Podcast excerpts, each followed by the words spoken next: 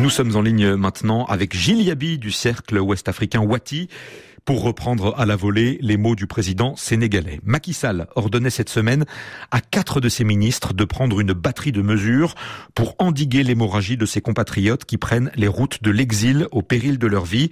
Gilles, d'abord, cette prise de parole vous semblait essentielle.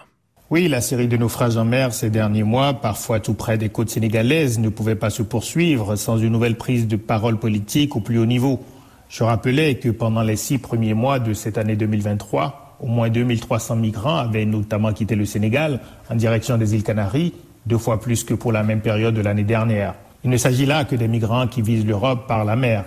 Il faut désormais ajouter la nouvelle route migratoire vers l'Amérique du Nord. Le Nicaragua, petit pays d'Amérique centrale, jusque-là très peu connu en Afrique de l'Ouest, est devenu la destination à la mode des candidats à la migration qui y vont par centaines sans avoir besoin de visa avant de commencer un long et incertain trajet vers les États-Unis. Le trajet par des sentiers en forêt et en montagne est dangereux, mais il est un peu moins que celui qui implique d'embarquer dans des pirogues pour l'Europe. On retrouve dans l'explication de ces flux soudains de migrants les théories économiques que j'ai évoquées la semaine dernière. L'effet du réseau et l'effet de la pression familiale lorsque les nouvelles données par les migrants qui se sont établis dans les pays de destination finale constituent une incitation au départ de nombreux autres. Vous dites aussi que cette euh, tentation du départ par tous les moyens de ce nombre si important de jeunes, ça, doit interpeller sur la réalité des conditions de vie de ces jeunes et sur leur foi dans les perspectives de leur pays.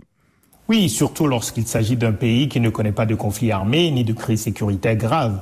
Mais les conditions de vie euh, sont difficiles pour beaucoup de jeunes qui n'ont pas d'emploi stable, pas de revenus stables, dans un contexte de cherté de la vie. Les problèmes de qualité de la formation des jeunes sont réels, mais le fait est que l'économie n'est pas suffisamment diversifiée, que la productivité progresse trop lentement et que le rythme de création de richesses est tout simplement en décalage avec celui de l'accroissement de la population et des besoins.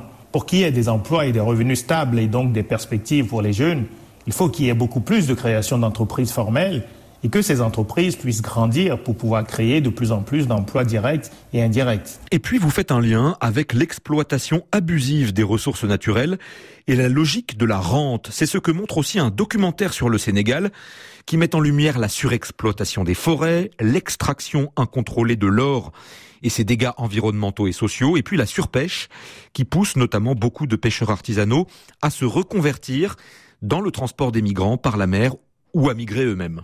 Tout à fait. N'oublions pas que la base de toute création de valeur, ce sont les ressources naturelles que le travail des hommes et des femmes transforme.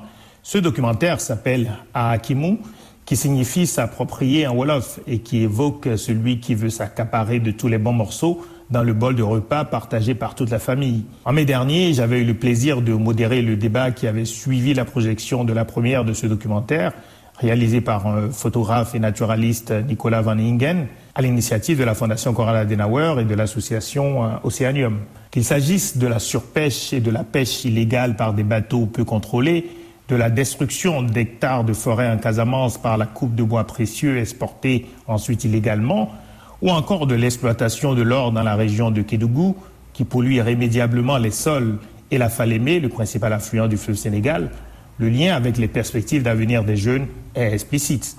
L'urgence au Sénégal comme ailleurs dans notre région est de passer de la logique de la recherche de rente, de la gourmandise, de l'accaparement de tout ce qui peut l'être, à celle de la création de valeur par une transformation des ressources naturelles compatible avec la préservation des écosystèmes. Cela peut et cela doit se faire avec les jeunes. Gilles Yabi du Cercle africain Wati, merci beaucoup. On rappelle aussi que ce documentaire dont vous parlez, Akimo, le pillage des ressources naturelles en Afrique de l'Ouest, il est disponible sur la plateforme YouTube.